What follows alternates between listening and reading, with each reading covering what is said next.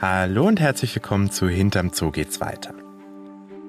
Ich bin Marco Dinter und wie den meisten von euch wahrscheinlich klar ist, interessiere ich mich sehr für Tiere und den Naturschutz. Klar, ich habe das Ganze ja sogar zu meinem Beruf gemacht. Das kann natürlich nicht jeder, uns hören schließlich auch Psychotherapeutinnen und Ärzte, Landwirte, Buchhalter, Buchhändlerinnen und Innenarchitekten. In der heutigen Folge werde ich daher mal versuchen herauszufinden, wie man unsere Arbeit eigentlich unterstützen kann, ohne gleich ein ganzes Biologiestudium hinter sich bringen zu müssen.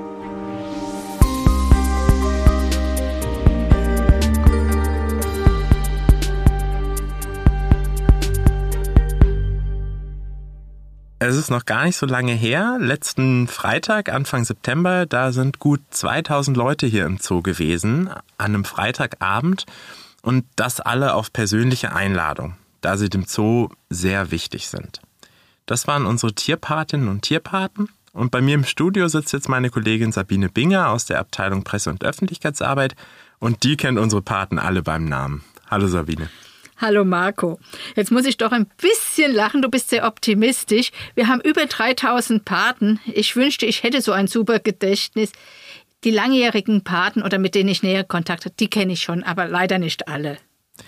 Und was war das letzten Freitag für eine Veranstaltung? Das war der sogenannte Patentag. Das ist die Dankesveranstaltung für Paten. Die findet immer einmal im Jahr statt. Und zwar über die Zooschließung hinaus, damit dann die Paten den Zoo exklusiv für sich haben.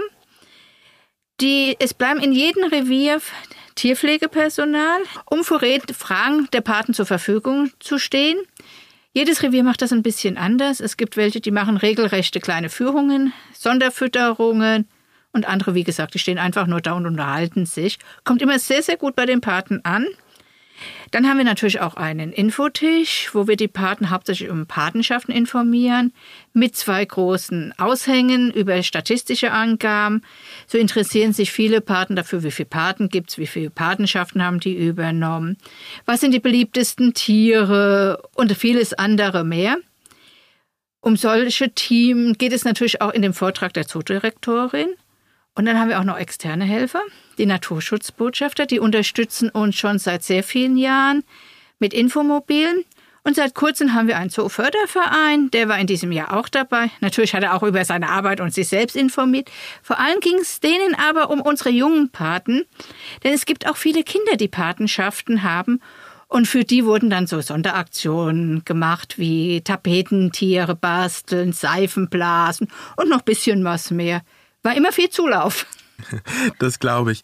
Vielleicht klären wir am Anfang erstmal, was so eine Tierpatenschaft eigentlich genau ist. Ja, im Grunde ist eine Tierpatenschaft nichts anderes als eine Spende. Vorteil, Sie können es steuerlich absetzen. Ähm, aber der Nachteil ist natürlich, wir sind damit auch eingeschränkt, was wir an Leistung machen können. So dürfen wir den Tierpatentag machen, aber die Paten haben natürlich keine Rechte an, die Tiere, an den Tieren. Sie, dafür aber auch keine Verpflichtungen, ist ja auch ganz nett. Aber sie dürfen jetzt nicht einfach mit ihrer, pa weil sie Paten sind, gratis in den Zoo oder äh, die Tierpflege hinter die Kulissen, das geht alles nicht. Das heißt, wenn ich Pate für ein Erdmännchen bin, darf ich mir nicht so ein Erdmännchen mal fürs Wochenende ausleihen. Nein, was wahrscheinlich auch in Wirklichkeit da nicht gar so viel Spaß machen würde. Und was wird mit den Spendengeldern aus den Patenschaften gemacht? Ist das wirklich fürs Tierfutter? Also würden die Erdmännchen kein, kein Essen bekommen, wenn sie keine Paten hätten? Nein, das nicht. Äh, wir sind ja zum Glück städtisch, also da ist schon die Grundversorgung ist gewährleistet als Tierpflegepersonal bekommt auch sein Gehalt, sodass sie die Tiere sehr liebevoll betreuen könnten. Nein, das ist so, wir haben es vage formuliert, Verhaltungsverbesserungsmaßnahmen, das gewisse extra. Und das können Kleinigkeiten sein, wie Gewürze, um irgendwelche Duftspuren zu legen. Es können Kletterseile sein, die natürlich vor allem bei Affen sehr beliebt sind. Dann haben wir diese Bürstenanlage bei den Zwergziegen, das wurde auch von den Patengeldern geschafft. Aber das geht auch bis hin, dass bei Neubauten auch da Patengelder mit einfließen, denn das sind ja Haltungsverbesserungsmaßnahmen. Und jetzt mal Butter bei die Fische. Was kostet so eine Patenschaft? Das beginnt bei 25 Euro, geht aber hoch bis auf über 1000 Euro. Ui. Ja, ui, 1000 Euro ist sehr viel. Wir haben uns dafür was ausgedacht. Das gibt es auch jetzt schon seit vielen Jahren. Die sogenannte Weihnachtsaktion. Das sind Gemeinschaftspatenschaften. Da suchen wir immer aus diesen, von diesen teuren Tieren Tierarten aus, die überhaupt keine Paten haben. Das ist wichtig, sonst wäre es ja unfair. Und bieten die zu Sonderkonditionen an. Nachteil, es beginnen alle Patenschaften, diese Gemeinschaftspatenschaften, am 24.12. Deshalb da auch der Name Weihnachtsaktion. Aber dafür kosten die Tiere nur 75 Euro beziehungsweise 85 Euro. Weihnachtspatenschaft bringt mich jetzt gerade auf die Idee, man kann so eine Patenschaft auch sicher zum Geburtstag verschenken, oder? Aber selbstverständlich. Das wird sogar sehr oft gemacht. Dafür haben wir das Online-Formular auf unserer Homepage angepasst. Man kann extra im Feld Ur Name auf der Urkunde den Namen dann des eigentlichen Paten angeben. Man kann auch einen Wunschtermin angeben, sodass es direkt, wenn es ein Geburtstagsgeschenk sein soll, am Geburtstag auch beginnt. Ist ja doch noch ein Stückchen persönlicher, wie wenn es an irgendeinem beliebigen Tag beginnt. Ein Kumpel von mir zum Beispiel ist ein großer Pinguin-Fan. Wenn ich dem jetzt einen Pinguin zum Geburtstag schenken möchte, also eine Patenschaft, nicht den Pinguin selber, was würde mich das kosten? 200 Euro. Ja, das tut mir jetzt sehr leid, Philipp, aber dann gibt es doch was Günstiges. Hast du mal diese Liste für mich? Aber natürlich. Ähm, ja, es gibt zum Beispiel die Kuba Gimpeltangare. Die klingt doch auch nach einem spannenden Vogel. Spannend vielleicht nicht, aber farbenfroh und eigentlich ganz goldig. Und ein bisschen günstiger als der Pinguin. Ich verrate jetzt nicht, was die kostet. ähm, aber hier in dem Flyer, den ich gerade habe, Sabine, da sind einige Tierarten dick gedruckt. Was hat es damit auf sich? Das sind die sogenannten ZGF-Tiere. Wir arbeiten ja sehr eng mit der Frankfurter Zoologischen Gesellschaft zusammen. Und bei diesen ZGF-Tieren gibt es einen Aufschlag von 10 Prozent. Und den bekommt dann die ZGF für ihre Arbeit, für ihre Projekte vor Ort, um auch die Tiere in der Natur zu unterstützen. Deshalb auch bei der Weihnachtsaktion teilweise 85 Euro, dann kriegt die ZGF 10 Euro. Das heißt, man kann gleichzeitig die Tiere hier vor Ort im Zoo und die Artgenossen in der Natur unterstützen. Also wirklich hinter dem Zoo geht's weiter. Dir erstmal vielen Dank, Sabine. Gern geschehen.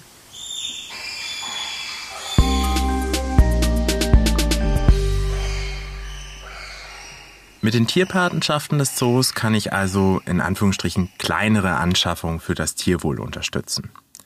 Und, wie ich gerade von Sabine gehört habe, das ist eine ganz schön beliebte Sache. Manchmal muss es dann aber doch eine Nummer größer sein und dazu werde ich jetzt mal meinen nächsten Interviewgast befragen. Das ist Christine Kurle, die Leiterin der Abteilung Presse- und Öffentlichkeitsarbeit und ich freue mich, dass sie heute da ist. Hallo Christine. Hallo Marco. Ja, das stimmt, was du gerade gesagt hast. Ähm, manchmal, so sagt man ja auch, äh, viel hilft viel. Und das äh, ist natürlich bei Spendengeldern ganz genauso. Als wir gesagt haben, dass wir über das Thema Fundraising heute sprechen wollen, hast du mir gesagt, dazu bringst du mir was mit. Und jetzt liegt da vor dir ein Riesenplakat, da drauf ist ein Löwe und der Slogan Macht Platz für den König. Das klingt schon mal ziemlich cool. Was hat es denn damit auf sich? Ja, das war eine unserer letzten Spendenaktionen, die wir gemacht haben. Also wir machen immer wieder, wenn wir neue Projekte, neue Bauprojekte haben zum Beispiel, dann begleiten wir das mit einer Spendenaktion. Und das war eben die Kampagne äh, für den Umbau der Löwenanlage. Das wissen vielleicht einige, die den Zoo ein bisschen kennen. Wir bauen gerade unsere Löwenaußenanlage um. Die wird dadurch mehr als verdoppelt. Und da haben wir ein bisschen extra Geld äh, tatsächlich eingesammelt. Und das war auch auch sehr, sehr erfolgreich. Über 300.000 Euro wurden da gespendet von Besucherinnen und Besuchern und damit konnten wir uns das ein oder andere extra für die Anlage leisten. Das klingt ziemlich gut. Gebaut wird hier im Zoo ja aber eigentlich ständig. Was steht denn jetzt aktuell an? Also ich denke mal, nach der Spendenaktion ist vor der Spendenaktion. Ähm, wie kann ich mich jetzt aktuell einbringen? Richtig, also vor den Löwen waren es zum Beispiel die Pinguine. Ne? Da haben wir ja uns eine neue Pinguinanlage gebaut. Das war auch super. Davor waren es die Bären und jetzt ist es äh, ein bisschen was Abstrakteres. Äh, jetzt äh, steht keine Tierart Pate, sondern ein ganzes Ökosystem. Wir bauen nämlich eine kleine Mangrovenlandschaft. Das ist was ganz Kleines, Feines. Und zwar bauen wir dafür die alte Pinguinanlage im Exotarium um. Da werden ganz tolle Arten einziehen, exotische, schräge Typen von der Schildkröte äh, bis zum Schlammspringer und Schützenfisch. Also das macht schon neugierig allein, wenn man die Artnamen nur hört. Und äh, ja, da kann man sich auch ein bisschen einbringen und uns ein bisschen unterstützen. Ja, nämlich für diese Mangrovenlandschaft, die wir da bauen, da muss diese ehemalige Pinguinanlage von einer Antarktisanlage also ein, eine polare Anlage in eine subtropische Anlage umgebaut werden. Da war alles also so auf kalt und Eis und Weiß und Beton und ganz spartanisch. Und jetzt soll es da plötzlich tropisch werden. Da ist echt viel zu tun den Löwen, also den, den König der Tiere, den kennt ja echt jedes Kind und Schlammspringer und Schützenfische, die du jetzt genannt hast, eher nicht. Wie kann man dafür denn vernünftig Spenden einwerben? Ja, das ist gar nicht so einfach. Du hast es eben gemerkt. Ich habe schon eben relativ viele Worte gebraucht, um die Mangrovenanlage zu erklären. Ja, natürlich. Also so ein Pinguin, ein Erdmännchen, das sind mega beliebte Tiere. Die kennt man. Die sind niedlich, echte Sympathieträger. Ja, und bei einem Schlammspringer oder einer besonderen Schildkrötenart, da musst du aber gucken, ob die Leute überhaupt ähm, ein Gefühl dafür entwickeln können, weil sie die Art gar nicht vor ihrem Auge sehen. Das heißt also, die äh, Kunst bei der Entwicklung so einer Kampagne ist natürlich schon auch über Gefühle und über Neugier ähm, ein, ein bisschen klar zu machen, dass wenn wir so eine Anlage bauen, dass der Besucher einen echten Mehrwert davon hat. Also der Zoobesuch wird spannender. Er sieht was, was er vielleicht noch nicht so kennt.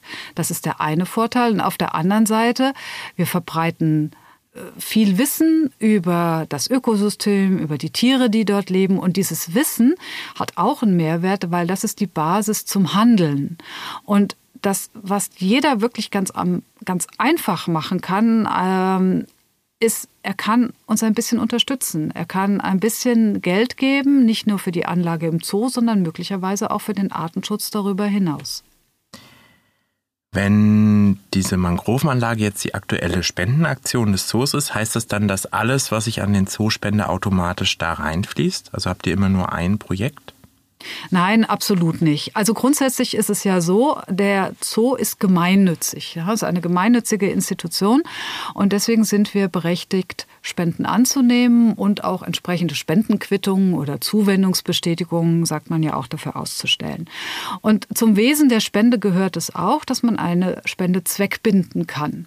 Das heißt also, derjenige, der uns spenden möchte, kann grundsätzlich auch sagen, wofür wir diese Spende verwenden sollen. Und wir halten uns da auch dran.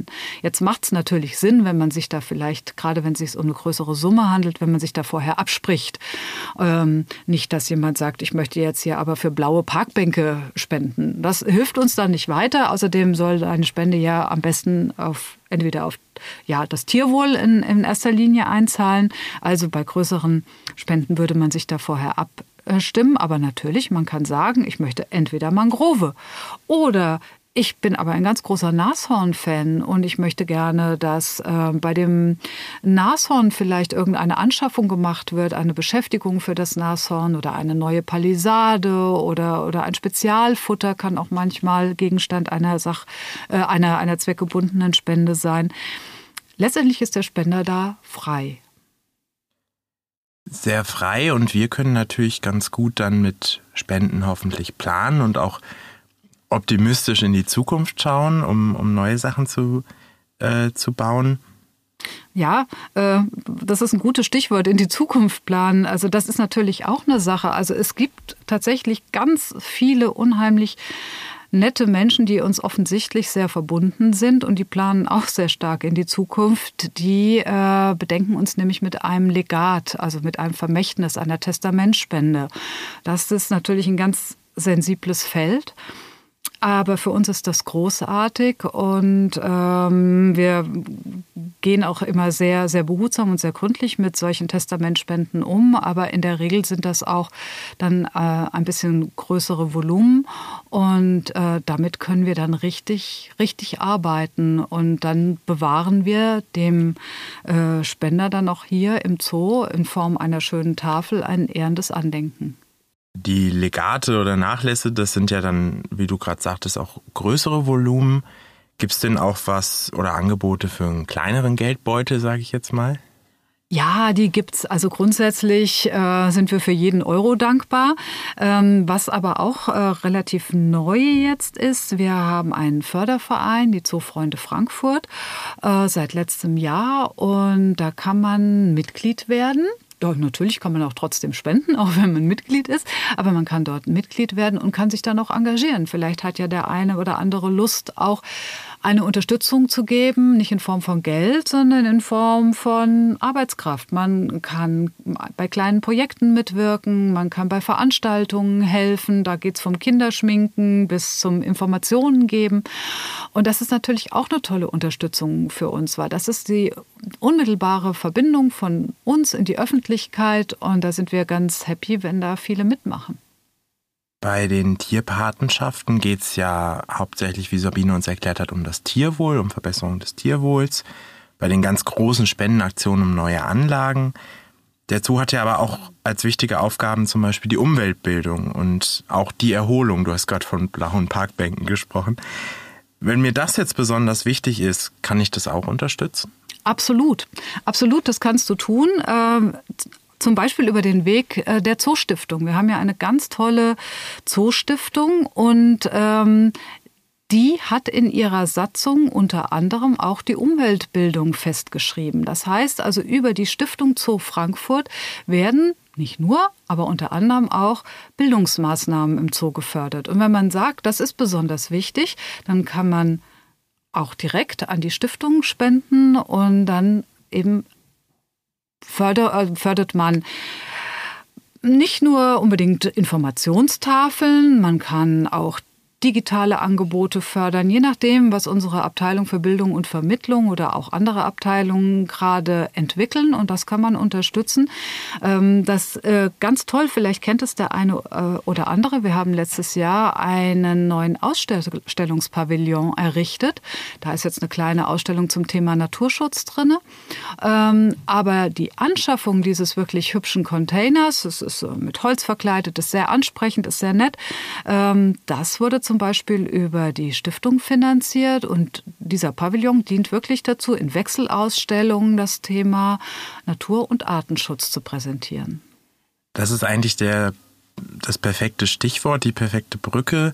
Ähm, aktuell ist da ja eine Ausstellung zum Naturschutz-Euro drin und das ist ja im Grunde auch eine Möglichkeit, sich einzubringen, oder? Ja, also wir haben jetzt viel darüber gesprochen, was der Zoo macht. Das hat Sabine ja auch ähm, mit ihren Patenschaften ne, sehr gut erläutert, dass es da um Haltungsverbesserungen geht. Größere Maßnahmen, kleinere Maßnahmen. Aber wir denken ja über die Zoomauer hinaus. Also wir haben Partner, vor allen Dingen die Zoologische Gesellschaft, aber auch einige andere Partner mehr. Und die unterstützen wir in ihrer Arbeit vor Ort, dort, wo die Lebensräume der Tiere sind, wo die Ökosysteme sind, aus denen unsere Tiere kommen. Und das ist ganz wichtig und das machen die Zoos weltweit, das machen nicht nur wir alleine. Wir können nicht nur hier in unseren Effekter wirtschaften, wir müssen größer denken, wir müssen darüber hinausgehen und deswegen haben wir ja letztes Jahr, wie viele andere Zoos auch, den Naturschutz oder manche machen den Artenschutz-Euro, manche machen den Naturschutz-Euro eingeführt. Und ähm, damit werden eben Projekte von Naturschutzorganisationen unterstützt. Das machen wir auch. Und zum Beispiel von der Zoologischen Gesellschaft Frankfurt. Praktischerweise ist dieser Podcast ja sowohl von der ZGF als auch von uns vom Zoo. Und das leitet jetzt eigentlich perfekt zum Thema Fundraising bei der ZGF über. Vielen Dank, Christine. Ich danke dir.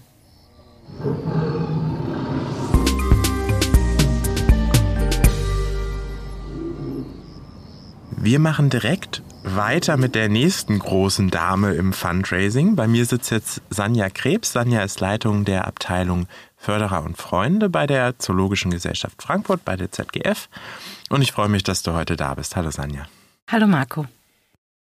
Die letzte Woche war ganz schön ereignisreich hier im Zoo, ehrlich gesagt. Beim Zoo selber, da lief der Patentag, da haben wir gerade von Sabine Binger einiges drüber gehört. Aber auch dein Team hat eine Veranstaltung ganz schön auf Trab gehalten. Welche denn? Das ist richtig. Wir hatten letzte Woche unsere Mitgliederversammlung. Die Zoologische Gesellschaft Frankfurt ist ein Verein und einmal im Jahr ähm, gibt es die Mitgliederversammlung, an der ähm, die Finanzübersicht gezeigt wird, der Vorstand entlastet wird und meine Kollegen aus den Länderreferaten die Arbeit des letzten Jahres ähm, präsentieren und vorstellen. Das ist immer schön, das ist die einzige Möglichkeit, dass man wirklich mal im in den Austausch ganz persönlich kommen kann mit den Mitgliedern, dass sie ihre direkten Fragen auch an die Länderreferate, an unseren Direktor Christoph Schenk oder auch an den Vorstand stellen können. Wie viele Mitglieder hat denn jetzt die ZGF? Die ZGF hat mehr als 3800 Mitglieder, ähm, teilweise ganz treue, langjährige Mitgliedschaften, die bereits 30 oder sogar 40 Jahre Mitglied sind und natürlich auch ganz junge und frische Mitglieder. Und die betreust du mit deinem Team. Das ist ja eine Menge Aufwand. Was deckt dir da alles ab? Wie groß ist denn dein Team? Für 3800 Mitglieder, das muss ja schon ordentlich sein. Genau, wir sind ein kleines, aber sehr schlagkräftiges Team. Insgesamt sind wir vier Leute und äh, wie du sagtest, wir betreuen die Mitglieder, das heißt die Mitgliedsanträge, Urkunden, wenn die Jubiläen haben, Geburtstage, alles, was da dazu gehört. Ähm, wie auch der Zoo betreuen wir aber auch Patenschaften. Sämtliche Spenden von klein bis groß laufen über unsere Tische. Wir kümmern uns auch um Anlassspenden. Das ist zum Beispiel, wenn an Geburtstagen eine Spendenbox aufgestellt wird oder an Beerdigungen. Wir kümmern uns um Erbschaften und Testamente. Wir bearbeiten auch Geldauflagen. Das sind Gelder, die von Gerichten zugewiesen werden. Und natürlich, ähm, wie von Christine schon erwähnt, läuft auch die Bearbeitung des Naturschutzeuros über unseren Tisch. Also ja, jede Menge Arbeit. Beim Thema Geldauflagen muss ich jetzt nochmal nachhaken. Du hast gesagt von Gerichten. Was heißt das? Das heißt, Gerichte haben die Möglichkeit für kleinere Delikte wie zum Beispiel ähm, Angeln ohne Angelerlaubnis Geldstrafen aufzuerlegen und ähm, die können dann entscheiden, an welche NGO diese Gelder ausgezahlt werden müssen. Auch Bußgeld für zu schnelles Fahren, weil dann würde meine Mutter wahrscheinlich hier die ZGF durchaus mitfinanzieren. Deine Mutter haben wir noch nicht entdeckt, ähm, auch nicht, weil nein, für zu schnell fahren äh, werden keine Strafgelder an uns äh, verteilt. Das sind dann tatsächlich, äh, wie eben erwähnt, Straf, kleinere Straftaten, die im, in Verbindung zum Naturschutz stehen. Wie kann ich mir dann deinen Alltag direkt vorstellen? Also du hängst ja wahrscheinlich als Abteilungsleitung auch nicht den ganzen Tag am Telefon, um mit Mitgliedern zu telefonieren zum Beispiel. Ähm, nein, meine Rolle ist, ähm, ich bin der Kontaktpunkt für große Geber und Stiftungen.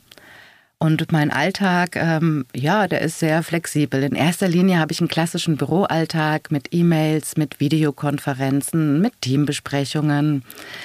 Das Schöne an meiner Rolle und meiner Arbeit ist sicherlich, dass ähm, ich mit allen Fachabteilungen hier vor Ort in Frankfurt, mit allen Länderreferaten und auch tatsächlich mit den Ländern und Kollegen vor Ort viel zu tun habe, viel im Austausch stehe. Zum Beispiel, wenn wir Projektvorschläge für große Geber erarbeiten, ähm, Budgets besprechen, Berichte, Jahresberichte ähm, erstellen oder auch einfach, äh, wenn auftretende Herausforderungen passieren, dass man äh, sich abstimmt und schaut, findet man einen Geber, der hier vielleicht einspringen und helfen kann. Daneben stehe ich natürlich im Kontakt mit den Gebern, mit Stiftungen, auch mit Mitgliedern, ähm, so dass das wirklich ein schönes rundes Paket ist.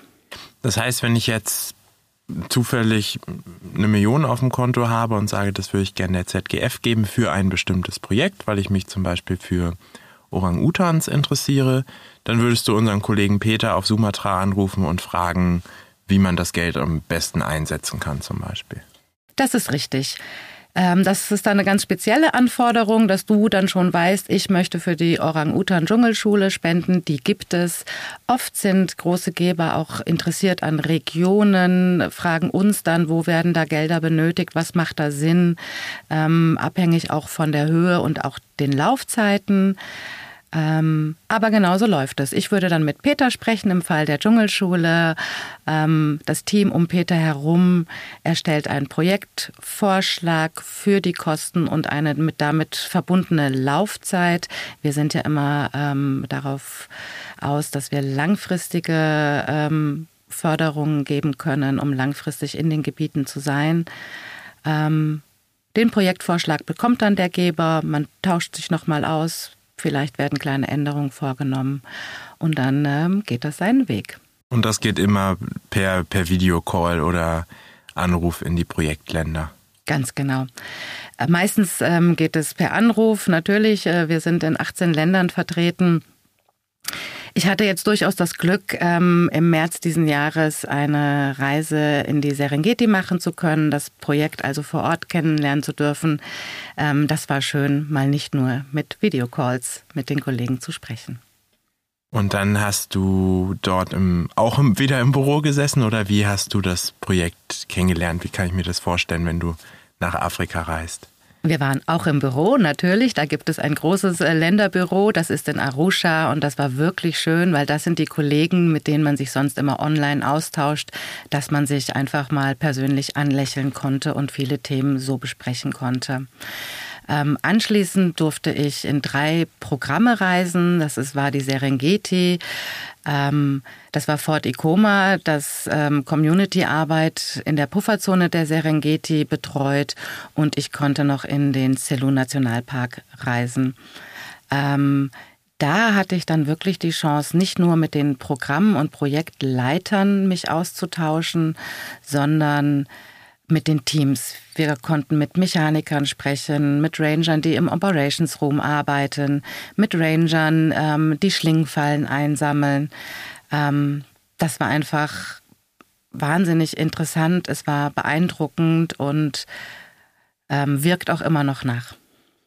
Und du konntest dich vermutlich überzeugen, dass das Geld wirklich auch da ankommt. Das ist bei mir immer so ein bisschen der Hintergedanke, wenn ich an irgendeine NGO spende zum Beispiel auf der Straße, ähm, ob das Geld wirklich auch da vor Ort ankommt und davon wirklich jetzt Gummistiefel für die Ranger gekauft werden zum Beispiel oder ob das irgendwo im System stecken bleibt sozusagen. Das ist absolut richtig. Ähm, wir als Zoologische Gesellschaft sind auch stolz darauf, denn tatsächlich von 100 Euro gehen 96 Euro ins Projekt. Das ist ein super Schnitt. Und wie du sagst, davon habe ich mich überzeugt, ähm, um wirklich zu sehen, weil zum Beispiel, ähm, wenn wir bei dem Desnaring-Team in der Serengeti bleiben wollen, als Beispiel, das sind die Ranger, die Schlingfallen einsammeln, da machen wir öfters Aufrufe, dass wir Zelte brauchen, Gummistiefel brauchen. davon habe ich mich überzeugt überzeugt, konnte mit den Rangern sprechen, was es weiter für Bedürfnisse gibt, aber auch was sie, mit welchen täglichen Herausforderungen sie konfrontiert sind. Zum einen war es also wichtig zu sehen, das Geld kommt dort an. Ähm, zum anderen ist es für meine Arbeit auch wichtig gewesen, weil ich dadurch natürlich viel besser berichten kann, auch über die Komplexität der Projekte, ähm, wenn Geber Fragen dazu haben. Wie schaffen wir das denn, die Verwaltungskosten sozusagen so niedrig zu halten? Wir sind schon stolz drauf, dass wir so niedrige Verwaltungskosten haben. Sicherlich ein Großteil, was da reinspielt, ist, dass wir kaum Marketing im klassischen Sinne machen. Wir sind natürlich sichtbar über unser Gorilla-Magazin, über unsere Webseite, soziale Medien, natürlich auch der Zoo und äh, hier unser Podcast, den wir gerade sprechen, ähm, bietet auch Werbefläche. Aber wir machen keine klassischen Kampagnen in dem Sinne, ähm, was immer große Kosten mit sich trägt. Aber wenn die ZGF keine Kampagnen fährt in der Form, wer spendet denn dann überhaupt an uns? Ja, wie ich eingangs sagte, viele Geber sind sehr informiert, sehr interessiert. Die ZGF hat durchaus auch international eine hohe Reputation. Wir sind bekannt dafür, dass wir wirklich am Boden arbeiten, dass wir langfristig als Partner in den jeweiligen Schutzgebieten vor Ort sind. Ähm, und das spricht sich rum. Und dann ähm, das wird durchaus als seriös wahrgenommen und ähm, da bin ich froh drum, denn dadurch kommen Gelder rein. Gab es denn da mal was, was dich überrascht hat? Also jemand, der mit dem du vorher nicht gerechnet hast, der vielleicht was gespendet hat? Durchaus und tatsächlich äh, werden wir auch regelmäßig überrascht. Manchmal ist das eine große Spende, die ohne Vorwarnung auf unserem Konto eingeht, ähm, wo wir auch die Person dahinter gar nicht kennen, ähm, aber dann natürlich den Gesprächsfaden aufnehmen. Viel öfter sind es Erbschaften, die uns überraschen. Da wäre ich ehrlich gesagt gar nicht drauf gekommen, dass man auch einer Naturschutzorganisation was vererben kann. Ähm ja, es gibt die Möglichkeit, dass äh, gemeinnützige Organisationen als Erben eingesetzt werden. Das können die genauso wie Familienmitglieder. Und ähm, das Schöne daran ist, ähm, dass das Erbe komplett steuerbefreit ähm, weitergeht und somit das ganze Geld in den Naturschutz fließen kann. Das heißt, man kann euch aber oder uns dann aber auch wirklich nur Geld vererben oder kann ich auch meinen Goldfisch mit aufs Testament schreiben. genau, die Erbschaften, das sind Sparguthaben, Depots, Aktien, das kann bis hin zu Immobilien gehen, ähm, manchmal auch mit dem Inventar und vielleicht auch mit dem Goldfisch. Wir hatten tatsächlich äh, schon mal den Fall, dass wir zwei Schafe mit vererbt bekommen haben. Ähm, ja, die wurden dann in gute Hände bei einer Schäferin abgegeben innerhalb der Region, so dass die Tiere auch quasi heimatverbunden geblieben sind.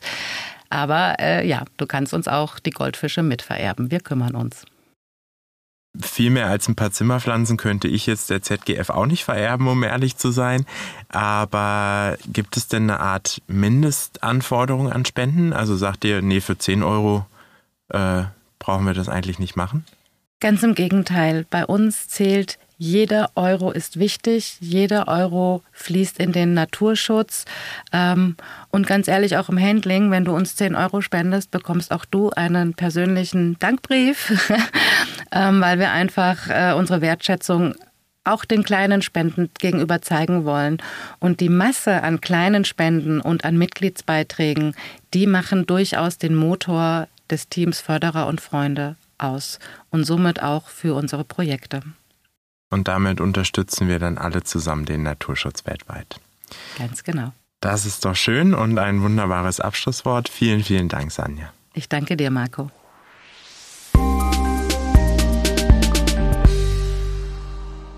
Jeder Euro zählt, jeder Euro ist wichtig. Das hat Sanja gerade noch gesagt und tatsächlich habe ich heute wahnsinnig viele verschiedene Möglichkeiten kennengelernt, sich für Zoo und ZGF zu engagieren. Das fängt schon mit dem Naturschutz-Euro an, einem kleinen Beitrag, den man zahlt, wenn man als Besucherin oder Besucher hier an der Kasse steht und geht übers Ehrenamt mit den Zoofreunden, über zweckgebundene Spenden, zum Beispiel für die Mangrove, bis hin zum Erbe, was man dem Zoo oder der ZGF überlassen kann. Ganz, ganz viele Möglichkeiten, um die Welt ein kleines bisschen besser zu machen für Tiere, Menschen und die Natur. Ich bin Marco Dinter und ich freue mich darauf, wenn ihr das nächste Mal wieder dabei seid bei Hinter dem Zoo geht's weiter.